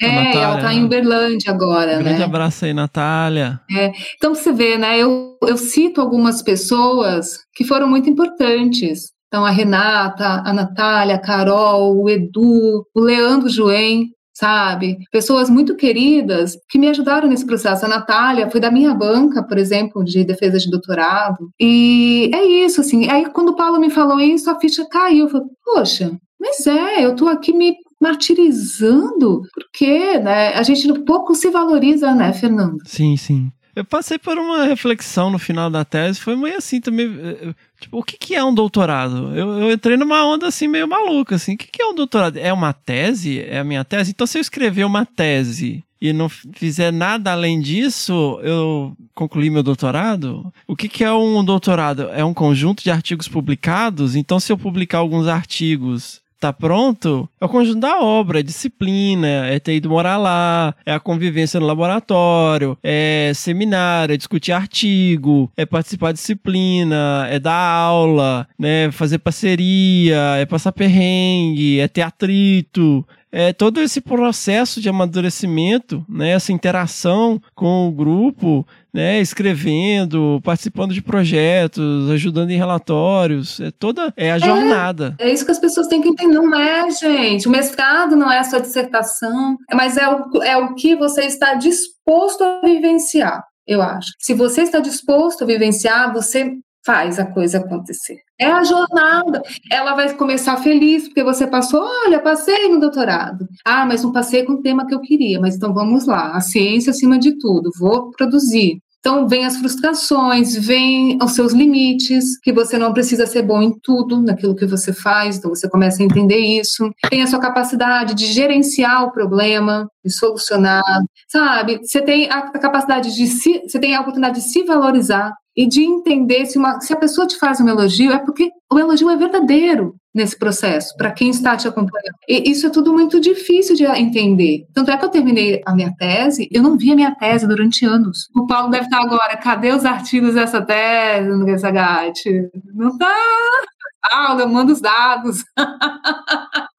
Mas tá, assim. E aí é isso, eu acho. E sabe um grande aprendizado? Que eu tinha um projeto para coordenar aqui no Espírito Santo, eu tinha minha vida para coordenar, eu tinha muita coisa para coordenar, minha cabeça, enfim, várias coisas, sabe? Andressa, e aí você, em paralelo com o doutorado, você estava criando o Protapir. Criando Protapir. E, o, de novo, muitos amigos se juntaram a mim então a gente formou uma equipe super legal, todos desbravadores, né? Porque a gente precisava conhecer as áreas onde as antas ainda ocorriam. Conhecer, que eu digo assim, entrar na mata mesmo e saber por onde elas andavam. O Protapira ele surgiu como um programa de conservação das antas aqui no Espírito Santo.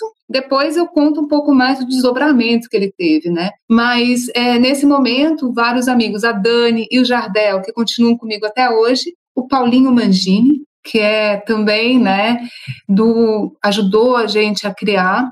E o Protapi surgiu, e você imagina, a gente ia para campo todo mês, ficava 10 a 15 dias em campo, fazia as duas áreas ao mesmo tempo, né? Intercalava, alternava assim. E era um momento para a gente mágico, Fernando. É, você imagina, né? Eu me formei em 2003. Ver minha trajetória e ver tantas pessoas é, abraçando um sonho que era meu e passou a ser deles também, não só porque, ah, vou trabalhar com as antas e tal, não, mas porque a oportunidade de implementar, de ter a oportunidade de fazer a gestão de um projeto, de entender como funciona, de criar uma rede de contatos, de parcerias, de errar também, entender por que, que a gente errou, né, e como melhorar. E eu tenho muito orgulho disso, porque muitas pessoas reconheceram, né, e confiaram no trabalho. Os gestores dessas áreas protegidas, o Wellington, o Zé na época, a, a Ana, né, que era, são as RPPNs que antes era Fibra, agora é Suzano, antes era Cruz, Fibra, agora é Suzano. Ah, o pessoal da Reserva Natural Vale. Então, assim, o que a gente, que são as áreas, gente, que hoje tem anta aqui no Espírito Santo. E agora tem um registro novamente de anta no Caparaó, mas o pessoal vai começar, o pessoal do, dos Muriquis do Caparaó vão in, investigar isso mais profundamente, mas um grupo de pesquisadores do Rio de Janeiro fotografou o bicho lá com armadilha e tal. Então, nesse momento, a gente não sabia nada da espécie aqui no estado. A gente já conhecia sobre a espécie por conta da Patrícia Médici, por conta de todo o trabalho, mas aqui no Espírito Santo a gente não tinha. Tinha os dados do Chiarello, né, da ocorrência do, dos bichos e tal. E aí a gente começou. Então começou como um programa de, de pesquisa. A gente tinha a captura como uma das metas. E fazendo uma análise, Fernando, a captura poderia ter ocorrido, começar a ocorrer agora, por exemplo, com mais amadurecimento. É muito aprendizado ao longo desses anos, né? Andressa, mas é, voltando lá, quando a gente começou no doutorado, uh -huh. você estava nessas questões e tal, acabou indo para uma parte de modelagem, porque é, não, não tinha grana, né, para fazer o projeto do jeito que você queria. Como que foi esse início? Como que vocês passaram desse momento para um momento em que vocês já foram para campo, fazer expedições e tal? Como é que foi essa, essa obtenção do recurso, oh, implementar a pesquisa em campo? De 2009, 2010 até a, o primeiro campo, que foi em 2011, foram anos de é, entender qual seria o início do projeto, entender o produto que seria para a empresa, porque a gente tem que pensar nisso, né, Fernando? Assim, é, quando você tem um financiamento que é de uma empresa, você tem que gerar também resultados que a empresa, que pode ajudar a empresa na gestão das áreas, no manejo das áreas e das espécies. E aí então a gente foi entender qual seria esse projeto. Eu lembro que na reunião a gente chegou na reunião com o Zé, o Marcelo foi comigo, acho que nesse momento, não sei se o Marcelo estava. E aí o Robert falou, eu cheguei com um projeto mais simples, né? O Robert, não, Andressa, vamos colocar colar nesses bichos, você não quer? Eu falei, poxa, quero? Como que eu não quero, né? É, o que me deu segurança em, em topar esse processo, assim, né? Não, então vamos fazer, foi a presença do Paulinho Mangini, né? Tanta experiência em captura de antas ao longo não sei quantos anos. E aí eu falei, então tá, então a gente vai fazer. Então a gente, nessa tramitação toda, até o recurso sair, foi janeiro de 2011 que a gente fez o primeiro campo. Então, o que, que eu fiz? Eu fiquei aqui no Espírito Santo, eu não, não fui para Goiânia nesse período. Eu fui para Goiânia em, em, períodos anteriores e depois durante o projeto. Mas nesse momento, uh, eu segui tive que também optar. Então, eu permaneci no Espírito Santo e fui coordenar o projeto e, assim, fui com todo mundo para o campo. Então, a gente tinha veterinário e biólogo no campo. E era, era entrar na mata às sete horas da manhã e sair da mata às cinco horas da tarde sabe? É, tinha a meu amigo botânico Andrezinho, que hoje é do Instituto também. Todo mundo estava encantado, Fernando, porque, poxa, a gente conseguiu recurso para executar algo que era muito. estava latente, assim, estava doido para poder sair da gente. E aí, nessa, nessa tramitação, a gente teve muito apoio da Ana lá, na, na do Robert. E aí, é, com esse apoio, então a gente foi. Então eu tinha uma tese para fazer? Aham. Uhum. O Caldo estava lá? Aham. Uhum.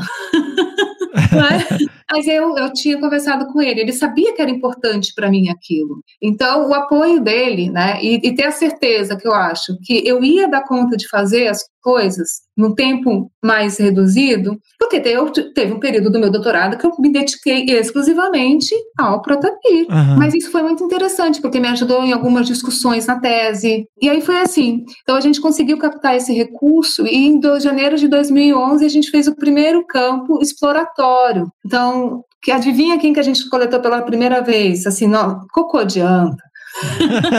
Voltando.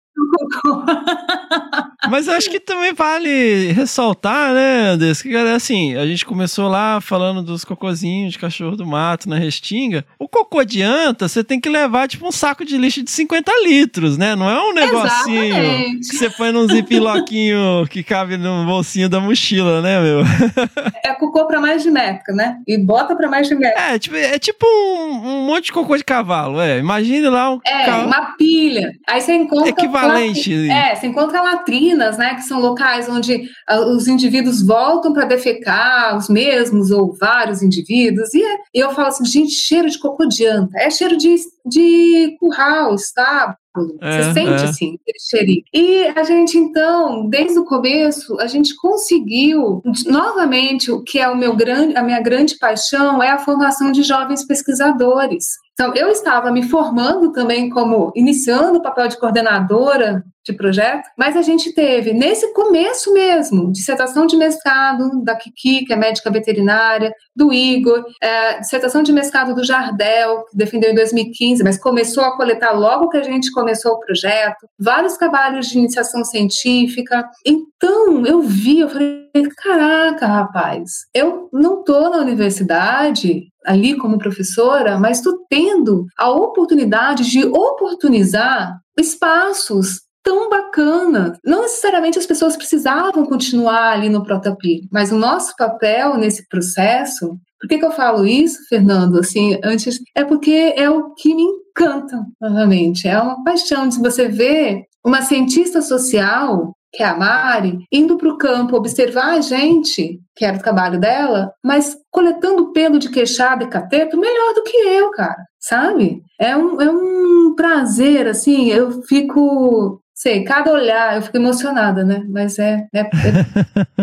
Ah, mas, é- mas é ótimo isso. É, tem que emocionar mesmo, porque é emocionante, né, Andressa? Assim, e essa generosidade é muito bacana, né? Porque é, faz parte do processo, né? De legado. Eu acho muito legal essa coisa da pesquisa, de mestre pupilo, sabe? Uma coisa meio. é, desde a antiguidade, né? É, é, essa coisa de passar o bastão, de ensinar e tal, de trazer o que você aprendeu, de aprender também no processo, né? É muito legal. Muito, porque a gente erra muito também, né, Fernando? Assim, tentando acertar, mas é um, é um erro assim que a gente, eu falo, não é, ah, estou aqui, falo assim, não, é verdade. E eu tenho uma coisa que eu acho que é o que, o que me move e que eu acho que as pessoas que permanecem ou que passaram pelo projeto de forma tão brilhante, é, que hoje é um instituto, né, é o respeito, a forma carinhosa de lidar com as pessoas. Eu não suporto ego, eu não suporto vaidade. Eu, para mim, isso são coisas que não estão ligadas à conservação. E é o que mais a gente vê hoje. Gente, eu tô falando sério, é, é um mundo meio sombrio às vezes, que, que eu não me encaixo. Sim. Eu não me encaixo. Então a gente está aqui fazendo o nosso trabalho, pianinho, a gente fala, né? Assim, do nosso jeito. Nem sempre a gente agrada, porque né, ninguém sempre também agrada a gente 100%. Mas se pra gente a gente tem feito o trabalho do jeito que a gente acredita, eu acho que isso basta, né? De ver tantas pessoas sendo formadas, ou a gente, um pouquinho que a gente participa. Então, isso é trabalhar pela conservação, porque você está formando pessoas.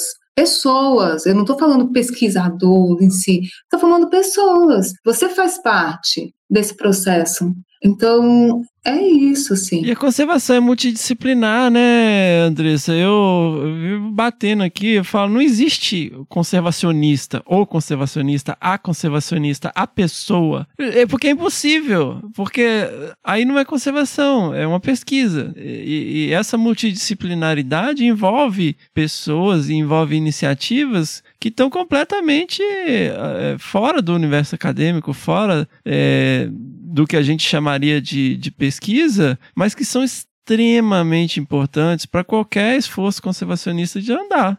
Ser colocado em Exatamente. prática de maneira efetiva, né? Esse ano a gente completa 10 anos, né? Do primeiro campo, que foi em janeiro de 2011. E o tanto que a gente amadureceu, mas a gente é muito jovenzinho ainda, se você parar para pensar. a gente é muito jovenzinho, assim, porque é, nesse processo, gente, de coletar dados, você, a gente coleta dados às vezes errado, né? Aí Sim. você vai ver, gente, eu não tenho como voltar para o campo porque eu não tenho dinheiro mais. Então, por favor, prestem muito, muita atenção nesse processo. Porque você tem prazo, às vezes, para executar por conta de um financiamento, e às vezes você não tem esse tempo para amadurecer a tua proposta. Uhum. Então, uh, o que a gente, o que que eu, pelo menos, né, pessoalmente, posso falar por mim, assim, vejo é que às vezes a gente vai com muita sede ao pote. Sim. E é possível ir com mais calma. A gente quer a parte divertida, né? Que é ir para campo, coletar dados, mas os dados têm um propósito, né?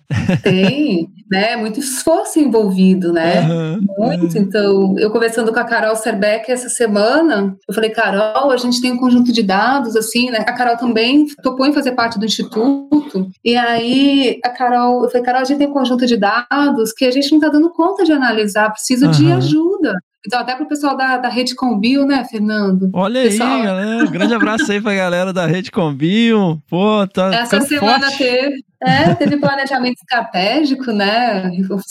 Então, e isso me, me faz é, falar sobre parcerias, né? Sobre uhum. você estar disposto a ceder seus dados, que não precisa ficar sentado em cima do dado. Uhum. E é isso. Então, aí, aí a, gente, eu, a gente tem dados aqui que podem ser trabalhados por diferentes pessoas, né? diferentes interesses. E então, se você também quiser, entendeu? Tem gatinho. Eu, a Carol, a Carol falar, não de todo mundo.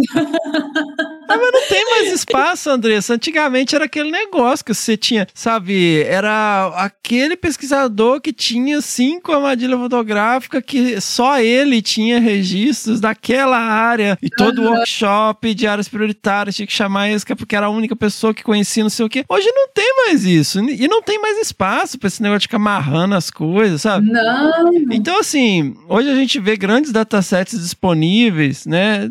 Não tem, a gente consegue é, sistematizar muita informação, então parcerias são sempre bem-vindas. Eu acho que é, tem uma, uma. Eu até converso muito isso com a Miriam. Existe uma lógica na nossa formação acadêmica que você tem que fazer tudo. Você tem que analisar os dados, você tem que coletar os dados, você tem que escrever a proposta, você tem que fazer os mapas, você tem que fazer tudo. Se você não fizer isso, você é um merda. Sabe? Uhum. É muito louco isso, porque não existe isso, né? Quando você vai atuar profissionalmente, você tem obrigatoriamente você tem que envolver outras pessoas, fazer parceria. É muito difícil você ver um artigo hoje que só tem um autor, um colaborador. Porque hoje em dia não é assim que funciona. A gente tem que fazer parcerias. E esse tipo de abordagem é, é o único caminho possível, né? Senão você fica ali é, ruminando aquele mesmo dataset ali, depois anos e anos é. e anos, ah, versões é. diferentes do mesmo, da mesma análise do mesmo lugar. Né? Pois é, é, um exemplo muito bacana disso é a, a presença da Alexine Heroglian no Instituto Protapir. Vem de muito tempo já essa aproximação da Alexine, porque quando aqui a gente tem um problema com os queixados né, na verdade a Cássia é muito grande aqui, do Cateto também, mas aqui a gente tem uma BR que corta esse grande complexo. Uhum de Soretama. E aí esse complexo de Soretama, ele, os queixadas só estão de um lado da paisagem, não atravessam para o outro e do outro os queixadas sumiram, ou por caça, ou porque a densidade ficou muito baixa, daí a população não conseguiu se manter, ou por causa dos incêndios que também afetou a, o tamanho populacional, enfim. E aí quando eu conheci a Alexine em 2010 na foi para a lista do ICMBio, né? Que a gente estava no grupo lá, lá em Ipanema. E aí eu olhei a Alexina e falei, cara, é meu sonho de consumo ser igual a essa mulher. ela coordena um projeto, ela é doce, ela é forte, ela tem bom senso crítico, de justiça também. E aí eu, a gente, nós nos tornamos grandes amigas, mas o que eu tô querendo dizer é assim, a parceria ela veio de todos os lados, sabe? É de dar, falar assim, ó, tá errado isso que vocês estão fazendo, não, tá certo isso, não, gente, não consigo, eu, posso ajudar nisso. Então, é no apoio. Então, por exemplo, essa conversa nossa hoje, quando eu recebi o seu convite, eu fiquei extremamente lisonjeada. Ué, eu que fico lisonjeada de você estar tá aqui conversando com a gente. Não, eu tô falando sério mesmo. Eu fiquei lisonjeada porque eu falei, pô, que bacana isso, uma oportunidade de falar da essência das coisas, assim, de como uhum. as coisas funcionam, sem ser a Andressa pesquisadora propriamente dita. Porque a gente passa por uns momentos que a gente acha que a gente é é uma fraude, né, Fernando? Não, eu não passo por um momento, eu tenho certeza absoluta. Certeza absoluta, gente. Entendeu? A gente tem certeza absoluta, isso é uma verdade. Mas é, é muito bacana ter esse, esse momento, assim, porque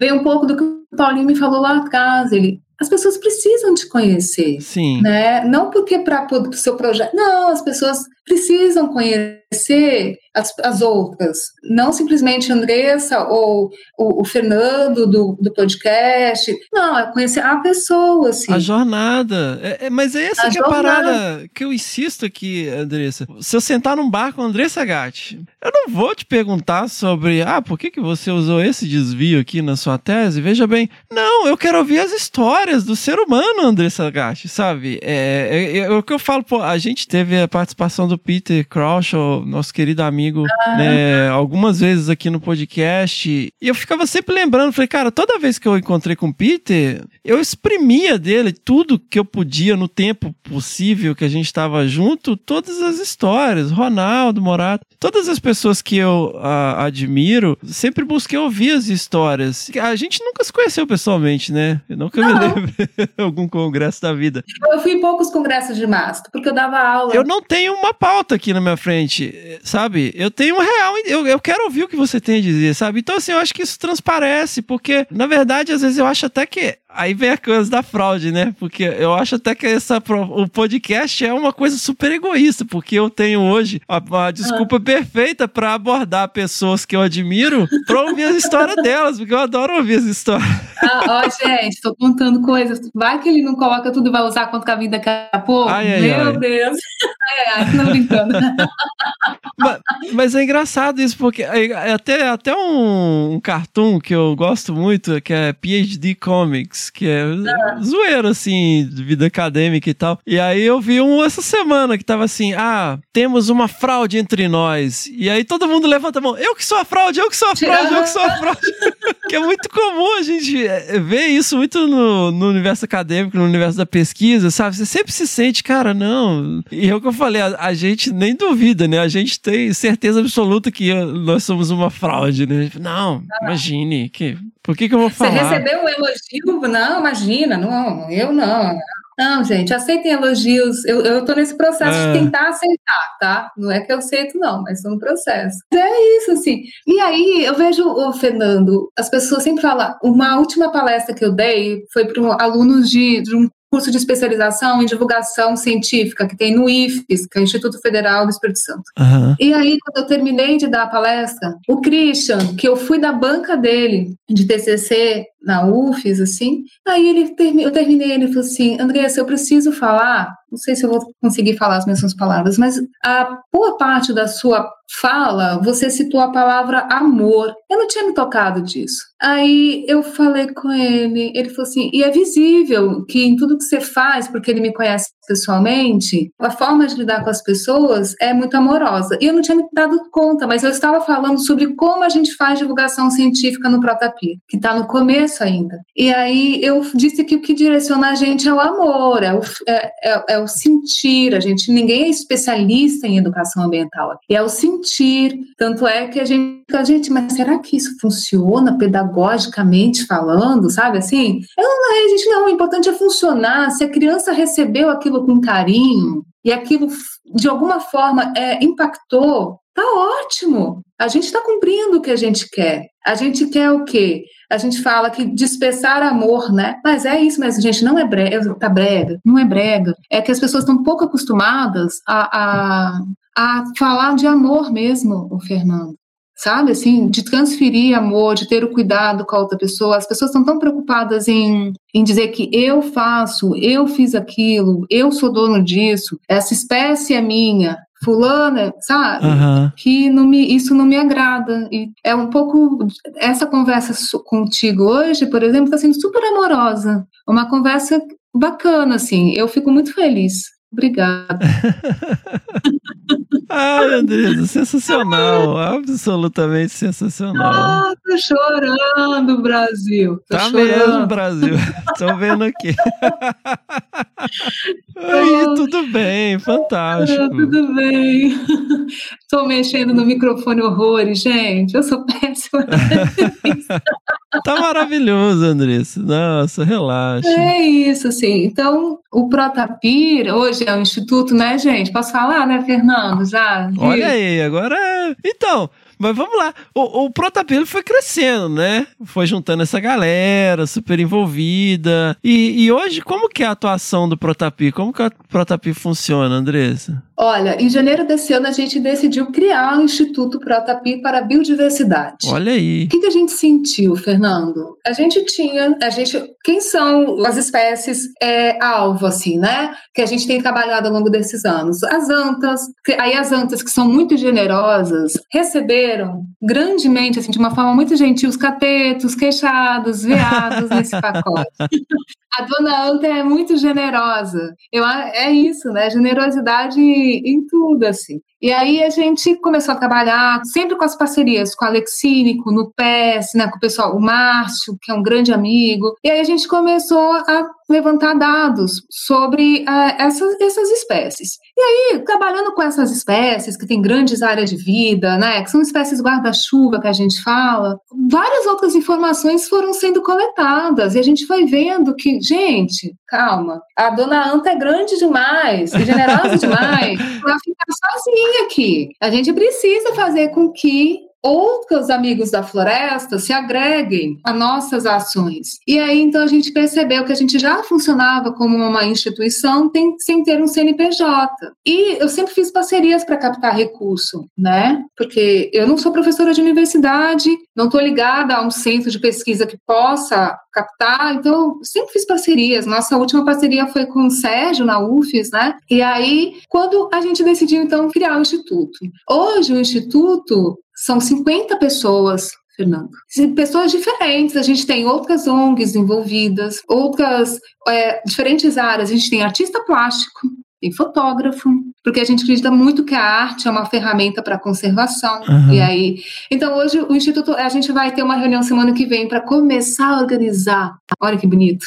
Tem os organogramas de como vai funcionar internamente o instituto, para que todos os membros tenham a possibilidade de atuar. Então, o programa Protapir cedeu gentilmente, foi elevado ao Instituto. Então, a ANTA é a nossa grande protagonista, né, a, a, a anfitriã desse Instituto, mas ela não é a única. Uhum. Aí, então, a gente quer que outras oportunidades apareçam para que a Carol possa captar recursos e desenvolver projetos com as onças pintadas, que a Alexine possa captar recursos não só para a área do Espírito, não estou falando do Espírito Santo só, gente. A ideia é que outras pessoas se juntem a nós, porque a gente tem membros de vários locais, se juntem e fortaleçam essa rede. Então, o, o Protapir, que era o programa de conservação de ungulados, o, o, programa continua, mas agora a gente tem que dar uma nova carinha, uma nova identidade visual para ele e o Instituto vai ter uma mudança de identidade visual também. Então, a pesquisa, mas mais do que a pesquisa, assim, a, a, a oportunidade de trabalhar com as comunidades do, né?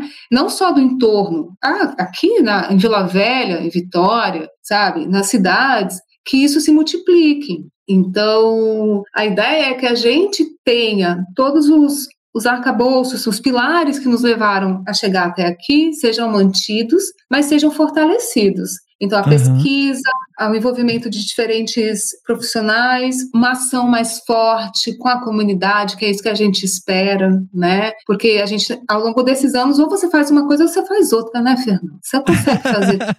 então, a gente, aos poucos, foi, foi trabalhando com a comunidade e hoje a gente tem pensado em produzir materiais acessíveis para os educadores, para as crianças. Então, a gente produziu o kit Dona Anta e seus amigos da floresta visitam a sua casa. Que daqui a pouco vai ter também a, a revista dos felinos que a Carol tem produzido. Uhum. Então, assim, se você também quiser mandar alguma coisa para esse kit, olha aí. Estamos aqui, entendeu? É, vamos falar sobre, né? Então, assim, o bacana é que esse kit ele alcance crianças e adolescentes em diferentes lugares. Se a Dona Anta não está ali, ela vai até as pessoas, Dona Anta e seus amigos. Então, entender se não tem mais anta ali, por que, que não tem mais anta? Aham. Sabe? Me perguntaram, ah, mas não tem anta aqui, eu posso distribuir o kit? Eu falei, meu Deus, gente, olha, dona anta anda bastante, não tem problema não. A, a ideia é essa. Sim. Ela leve conhecimento para as crianças, para os pais. Especialmente a, a caça tem aumentado muito na pandemia. Hum. Aqui no Espírito Santo voltaram a caçar anta. Caramba. Então, se caçavam, estava muito escondidinho.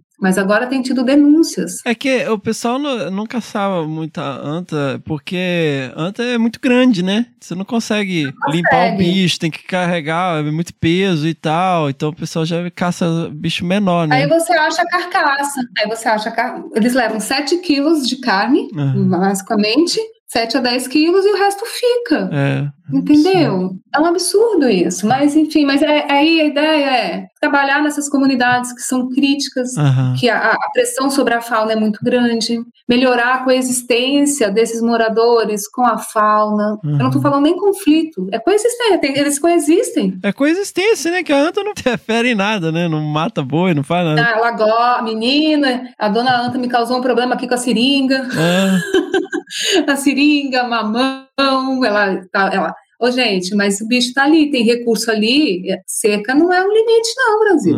É. né? Mas o pessoal tem sido muito parceiro, viu, Fernando, É. aqui, tem ajudado. Mas, ó, gente, caça, ca- caça não, porque caça não, nem anta, nem nada, porque é muito difícil, a gente tem perdido muitos bichos assim, Hum. muito. Ô, Andressa, eu só posso agradecer enormemente o- esse papo maravilhoso. E quem quiser procurar a Andressa, quem quiser procurar o Instituto Protapia, como é que faz, Andressa? Olha, nas nossas redes sociais, então, principalmente Instagram, é só mandar mensagem pra gente, por e-mail também, é protapir.gmail.com. O Protapir é um projeto feito, um, hoje instituto, olha eu, projeto. É um instituto feito por pessoas e para as pessoas, porque as pessoas fazem parte, né? São parte da biodiversidade, né, Fernando? Sim. Então, é para pessoas. Se você é, tem um bom coração, acredita naquilo que faz e quer ajudar, contribuir de qualquer forma, não estou falando financeiramente, não, Fernando, só. Se vier din-din é bom também. Mas é. E mandar mensagem pra gente, assim. A gente tem tido um pouco de dificuldade, porque nós somos, hoje da diretoria, somos quatro mulheres, Aham. é um instituto dirigido por mulheres, Olha aí. né? Eu, Dani, Bruna e Jade, mas temos um conselho científico, um conselho é, fiscal também composto. A Alexine e o Paulinho são do conselho científico, por Aham. exemplo. E é isso, assim, dispersar, assim como as antas dispersam vida pelas florestas, a gente quer dispersar novas ideias por esse mundão de meu Deus, né? Então, Sensacional, Andressa. Andressa, muito obrigado né, pela generosidade de contar a sua história, a sua jornada, né, dividir com a gente, além da sua história, a história do Instituto também, né? E eu só posso agradecer enormemente. Ah, eu que agradeço, como eu já mencionei, eu fiquei muito feliz, lisonjeada com o convite. É, eu espero que as pessoas se inspirem também em algumas das nossas conversas, né, Fernando, assim, né? E é isso, eu acho que tudo tem que ser feito com muito amor, com muito respeito. É, ego, vaidade, é, competição não levam a lugar algum. Então, vocês nunca vão me ver muito inseridas em grupos tão é, divulgados, assim, porque eu sempre fico. Algumas coisas me incomodam, me afasto, e isso acaba acontecendo com as pessoas que estão no instituto, porque todo mundo Uhum. tem o mesmo. Mesmo perfil, né, é, Fernando? Então é isso. É muito amor nessa vida, gente. Sensacional. Amor, muito cuidado, né? E trabalhar pela conservação é isso, não é só flores, não. Mas elas, os espinhos são legais, você vai tirando um por um e vai dando um alívio. Muito bom, Andressa. Obrigada a todo mundo que escutar, né, e divulgar aí essa conversa, mas especialmente a vocês pelo incrível trabalho, de uma forma tão bem humorada, tão sensata e tão amorosa, como eu falei para você. Obrigada. Ai, ai, seguimos. Obrigado.